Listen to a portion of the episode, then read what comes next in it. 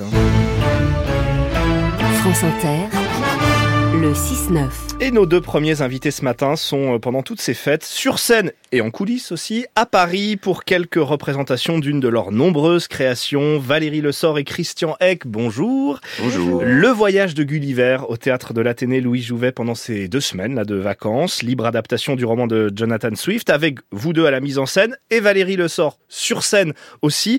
Euh, C'est ma première question Valérie. Vous aimez euh, jouer pendant cette période de fête là entre Noël et Nouvel An? Est-ce que ça a une saveur particulière Euh, je trouve ça extrêmement joyeux. Les gens sont contents. euh, Il y a, on retrouve un peu le truc d'enfance avec euh, paillettes et joie. euh, Mmh. Un peu ouais, d'insouciance. Oui, exactement. Et puis bon, ce spectacle amène ça aussi. Donc Voilà, euh, on va en parler. moi, je me plonge là-dedans, euh, dans cette espèce de petit monde euh, bulle de champagne euh, joyeuse, euh, avec plaisir. Oui. Et qui tout, nous fait du bien après ce qu'on entend, Oui. euh, ce qu'on vient d'entendre notamment. Euh, D'autant que le voyage de Gulliver, euh, Christian Eck, c'est un spectacle tout public, pas un spectacle pour enfants. Ça, je crois que vous tenez à le dire. Les mots sont très bien choisis. Euh, oui, oui, exactement. Euh, oui, oui, parce qu'on a eu des poussettes là ces derniers temps avec des bébés qui pleurent et qui parlent pendant voilà. Donc ce n'est à partir de trop 7 jeunes, les ans. Oui, Ouais. C'est important de le dire. Ouais, ouais. L'expression 7 à 77 ans est, est justifiée. un euh, peu dans le plus cas. de 77 ans, on, on est d'accord quand même. hein. On Alors, les accepte. mais en effet, les enfants dès 7 ans, c'est largement accessible. On va revenir. C'est donc une adaptation du, du roman de Jonathan Swift, mais vous vous concentrez sur les aventures de Gulliver chez les Lilliputiens, ces petits êtres euh, perpétuellement en guerre contre leurs voisins pour une histoire d'œuf à la coque. Quelle est la nature du conflit qui vous oppose au peuple de Blefescu? Les œufs Pardon? Les œufs Les citoyens de Lilliput ont toujours cassé leurs œufs par le petit bout. Euh, Nous vivions en paix avec les Bléfescudiens jusqu'au jour où cette louve dingue de reine de Bléfescu a décidé que le gros bout était plus commode.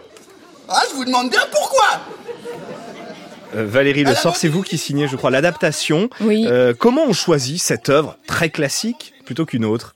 Pour un public, euh, pour un spectacle tout public Alors pour tout vous avouer, moi je suis plasticienne à la base. Mhm. Avec Christian, euh, on a beaucoup travaillé. euh, lui d'abord avec Philippe Gentil sur euh, la marionnette hybride. Une marionnette hybride, c'est euh, une mari- c'est un c'est un personnage qui est moitié humaine, moitié euh, marionnette. Alors, On faut qu'on s'arrête là-dessus peut-être Oui, parce que c'est assez bluffant. Il y a des morceaux d'acteurs qui sont, qui sont visibles.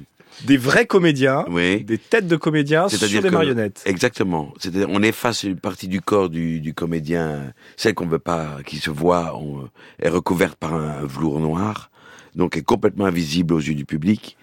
Et euh, il y, a des- il y a des bouts du corps de l'acteur qui est dans la marionnette. Ce qui rend la marionnette, surtout quand c'est le visage qui est réel, expressive plus qu'une marionnette euh, Mhm, bien sûr. cla- classique. En fait, on est des comédiens de 50 cm. C'est ça, c'est ce qui permet la ça. petitesse des comédiens. Et alors en plus, euh, dans le public, on a très envie de savoir comment vous y parvenez. Justement, est-ce que ça fait partie, ça, le, le dispositif de la magie du spectacle? Oui, ben oui, c'est comme les spectacles de magie. On, on ne dévoile pas euh, au monde entier euh, nos trucs et astuces. Mais je crois que les gens, au bout d'un moment, euh, arrêtent d'essayer de voir comment ça marche. Ils Alors, lâchent. Moi, je me suis quand même demandé si c'était pas trop douloureux pour les comédiens, si on se tordait pas le cou. Non, ça reste Un peu. euh, on un jeu rampe, facile. euh, on est. En, en fait, ce qui est intéressant et ce qui est plutôt joyeux, c'est qu'on travaille tous main dans la main, la technique et les comédiens aussi. On ouvre les rideaux, on pousse les décors et surtout, à chaque fois qu'on voit un personnage, on est deux. C'est-à-dire que soit euh, on a sa tête, mais on fait soit les mains, soit les pieds du personnage, et on se manipule jamais tout seul. Donc c'est vraiment un travail commun, Mhm. et c'est plutôt joli à voir en coulisses. euh, c'est assez, euh, c'est un hommage au théâtre. Mais ouais. vous n'êtes pas si nombreux sur scène. Vous cumulez d'ailleurs plusieurs rôles, vous-même, Oui. Valérie. Oui, oui, oui, oui, on joue un peu tous les rôles. Oui, moi je fais euh, des petits, un petit soldat bléfescudien et Kachassa, l'impératrice euh. Terrible. Haute en couleur, avec notamment une séquence musicale hilarante. On sent que vous êtes fait plaisir sur une séquence Euh, musicale. c'est le petit fantasme de. Oui, ouais, ouais. J'ai toujours rêvé d'être un peu Marilyn avec des boys. Bon, bah là, je le fais. Je fais 50 cm, mais c'est déjà ça. grâce à la marionnette. Alors un spectacle tout public, c'est quand même assez contraignant parce qu'il faut captiver les petits sans ennuyer les grands. Christian Eck, comment on y parvient? C'est quoi la recette? Parce que c'est pas votre première, on va y revenir. Non, la, mais la recette, c'est euh, de, de réveiller l'enfant de l'adulte Mhm. et, et de et, et- et d'ouvrir l'esprit aux jeunes. En fait, il, il faut pas croire parce qu'on s'adresse à des, plus jeunes aussi, euh, les enfants ne sont pas bêtes du tout. Faut pas être euh, gaga. euh, en fait, le secret, c'est de, de faire un théâtre sans référence. On n'est pas obligé d'avoir lu le programme à- avant pour, pour pouvoir comprendre le spectacle.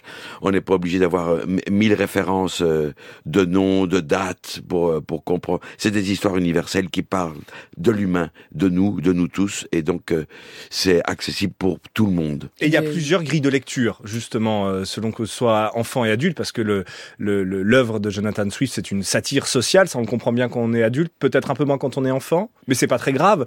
C'est pas très grave. De toute façon, ça parle de l'absurdité de la guerre et ça, euh, ça dure depuis des siècles. Et je crois que le visuel réunit tout le monde, en fait.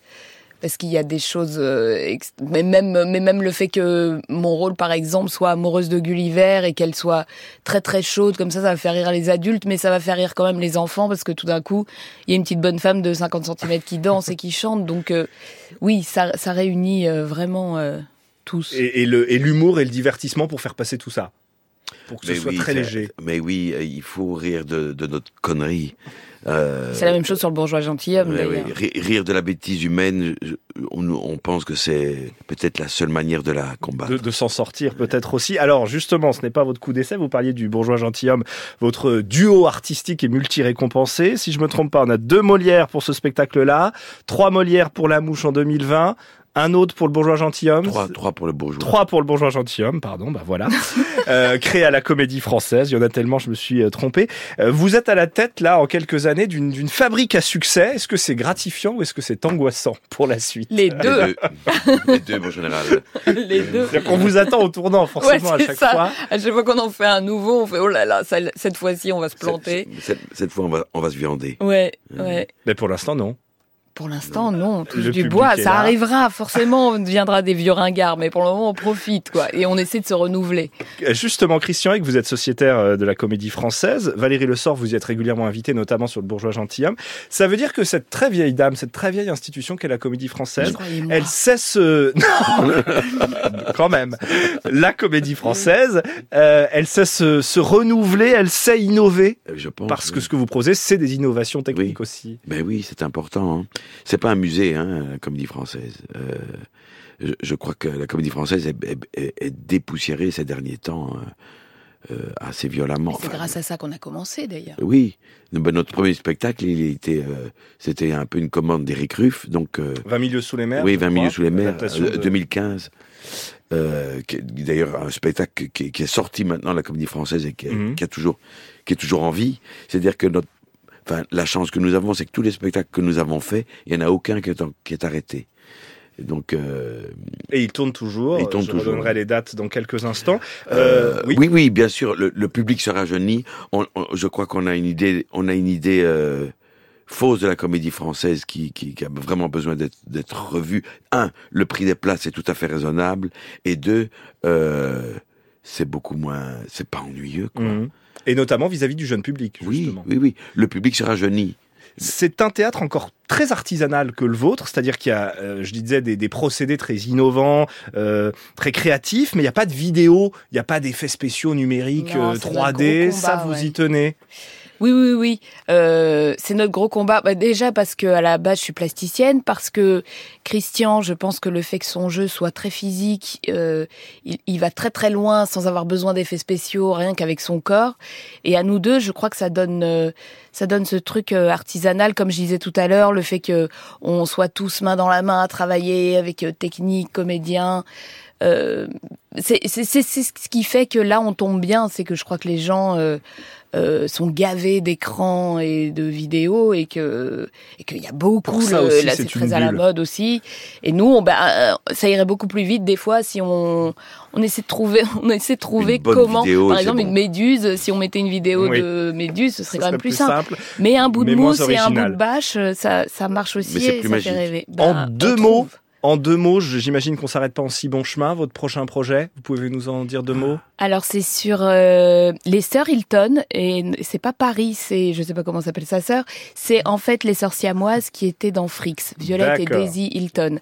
Donc on va être dans un monde sur euh, les monstres de foire et oui, mais un peu plus sombre et euh, voilà, on essaie de comme la mouche était plus sombre, on essaie d'osciller et d'alterner. notre, euh, ouais, notre côté Merci obscur. beaucoup à tous les deux. Le voyage de Gulliver, c'est jusqu'au 4 janvier au Théâtre de l'Athénée à Paris. Le Bourgeois Gentilhomme, toujours aussi jusqu'au 15 janvier à la Comédie Française. La Mouche en, en février au Bouffe du Nord et 20 000 lieues sous les mers euh, en mai prochain au Célestin à Lyon. Voilà, j'ai à peu près tout dit de votre programme. Merci à tous les deux.